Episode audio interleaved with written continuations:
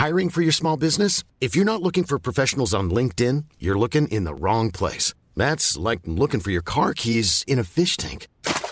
LinkedIn helps you hire professionals you can't find anywhere else, even those who aren't actively searching for a new job but might be open to the perfect role. In a given month, over 70% of LinkedIn users don't even visit other leading job sites. So start looking in the right place. With LinkedIn, you can hire professionals like a professional. Post your free job on linkedin.com slash people today.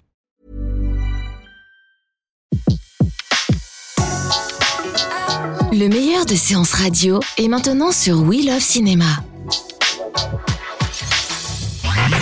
Le pavé dans la toile. César Monterol crève l'écran. Chaque mardi à 18h sur Séance Radio. Bonjour à tous et bienvenue dans un nouvel épisode du pavé dans la toile. Aujourd'hui est un jour un petit peu particulier puisque nous allons essayer de nous dresser en médiateur d'un affrontement qui oppose parfois violemment deux camps. Ceux qui regardent des films en VF et ceux qui préfèrent la VOST. Afin de réussir à enterrer la hache de guerre, et non, ce n'est pas une hyperbole, au vu de certains débats très limites que j'ai pu voir sur internet, nous sommes allés à la rencontre de deux professionnels du doublage et du sous-titrage. Présentation. Donc je m'appelle Juliette Delacrousse, je suis euh, adaptatrice depuis 2009. Je fais principalement du doublage et un peu de sous-titrage et de voice-over. Sylvestre Méninger, euh, je fais du sous-titrage depuis 2003 et du doublage depuis 2010, euh, de l'anglais vers le français. Pour commencer, j'ai répertorié les arguments majoritaires du débat, donc les avantages et les inconvénients de la VF et de la VOST. On débute donc par celui utilisé le plus fréquemment par les défenseurs de la VO. La VF, c'est dénaturer l'œuvre en lui ôtant son authenticité. Les gens qui défendent la VO la défendent surtout au nom du respect de l'œuvre. On, ne supprime pas les voix originales, mais de ce fait, il se place dans une opposition entre la culture cultivée, qui respecte les œuvres, et la culture populaire, qui ne les respecterait pas parce qu'elle remplace les voix des acteurs américains par des voix d'acteurs français.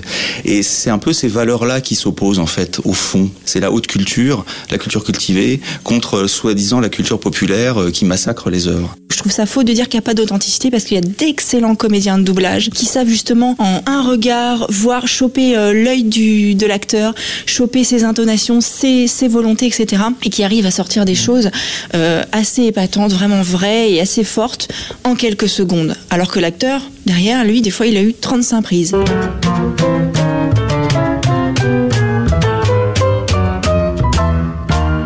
Et oui, nous ne devons pas oublier de considérer l'expertise qu'ont les acteurs qui font du doublage. Il faut réussir à oublier la toute-puissance du comédien original pour se dire que faire du doublage n'est pas du tout qu'une copie et qu'il y a la possibilité d'imposer sa griffe. Le doublage, en tant que métier, en tant qu'art même, est d'ailleurs une des spécialités de la France, mais on y reviendra. Un autre défaut donc qu'on impute souvent à la VF, les traductions s'éloignent trop du texte original, sont mal faites et beaucoup d'expressions argotiques sont intraduisibles. Bah, ça c'est un reproche qu'on pourrait faire à toute forme de traduction. Tout est traduisible, il suffit de travailler, il suffit d'avoir du temps, de travailler dans des bonnes conditions, et à ce moment-là, on peut toujours trouver des équivalents en français de l'humour anglais, de la vulgarité américaine. euh, Toutes ces choses qui sont si difficiles à traduire, le fait qu'il ait dit tel ou tel mot à la place d'un autre, quand t'as vécu aux États-Unis, tu sais qu'en fait il le dénigre ou qu'il y a l'ironie. Un spectateur français lambda, est-ce qu'il va vraiment le sentir? Alors que dans la traduction, si on a un bon traducteur, il aura essayé de le faire passer dans le sous-titre ou en choisissant un mot bien précis en français. Bon alors qu'est-ce qu'on a d'autre? Ah oui, les sous-titres, ça nuit à la beauté de l'image. En plus, c'est compliqué de lire, suivre l'intrigue et regarder ce qu'il se passe à l'écran. Un film n'est pas fait pour être vu avec des petites lettres qui apparaissent en bas de l'écran, c'est vrai.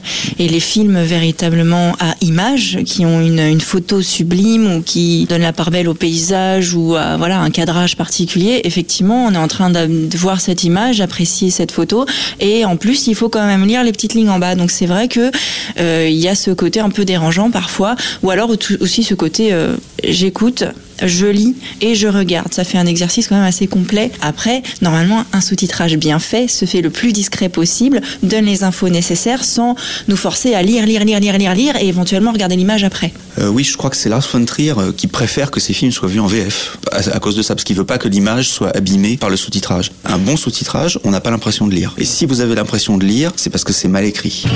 Ceci étant dit, parlons un peu de la France. On peut le dire, nous sommes les meilleurs du monde en ce qui concerne le doublage. D'autres pays comme l'Italie ou l'Allemagne doublent les films, mais il est indéniable que nous avons quelque chose en plus dans ce domaine. Alors ne nous plaignons pas car nous pourrions faire comme la Russie et engager un ou deux comédiens pour doubler toutes les voix du film. En France, on est les premiers à avoir créé la bande rythmo pour pouvoir poser de façon très précise tous les mouvements de bouche, etc. pour qu'ensuite l'écriture colle au maximum euh, à l'image, alors que je sais qu'en Italie et en Espagne, ils vont repérer là où ça commence à parler, là où ça s'arrête, et au milieu, ils font une bouillie de mots, plus ou moins synchro. Alors que nous, à côté, on sait qu'à cet endroit-là, ils ferment la bouche, à cet endroit-là, il y a un gros O qui se voit. Voilà, on est beaucoup plus précis, normalement, on est beaucoup plus synchro.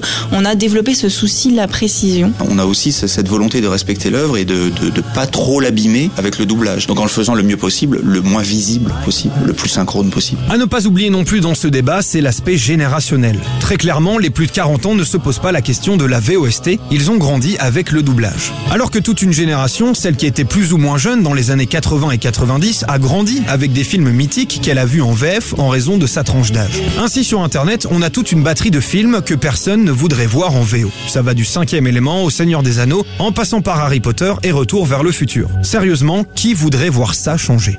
Corben, mon ange, qu'est-ce que tu m'as fait là?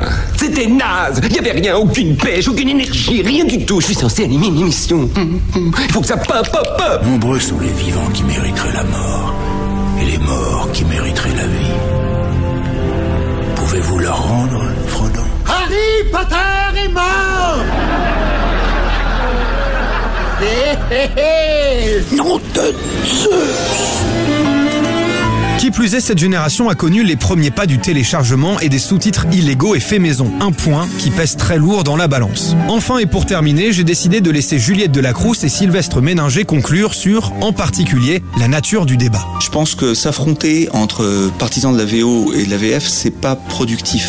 Ce qui est intéressant, c'est d'essayer de que les, spectateurs aient accès au choix. Donc je pense que là où il faudrait mettre son énergie, c'est peut-être euh, essayer de, de militer auprès des exploitants pour qu'ils laissent le choix aux spectateurs. C'est là qu'il faudrait mettre son énergie plutôt que dans un débat qui est en fait un débat de valeur, qui n'a pas un grand intérêt. D'autant qu'effectivement, euh, il y a des films qu'il vaut mieux voir en VF, euh, quoi qu'on en dise. Je trouve ça dommage de, de mettre autant de, de jugement et voire même voilà euh, de juger de façon aussi hautaine l'autre camp. Chacun est libre de faire ce qu'il veut et heureusement qu'on a ce choix, c'est une, une richesse. Voilà, chers amis, j'espère que cela vous aura permis de régler vos griefs. N'oubliez pas que le cinéma n'est qu'amour, que calme et volupté. En gros, pour faire simple, ils veulent faire l'amour, pas la guerre. Non, mais l'un n'empêche pas l'autre. J'ai toujours fait les deux et jusqu'à présent, je n'ai jamais reçu aucune plainte. C'était Le pavé dans la toile, une autre vision du cinéma.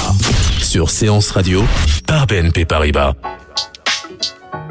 Retrouvez l'ensemble des contenus séances radio proposés par We Love Cinéma sur tous vos agrégateurs de podcasts.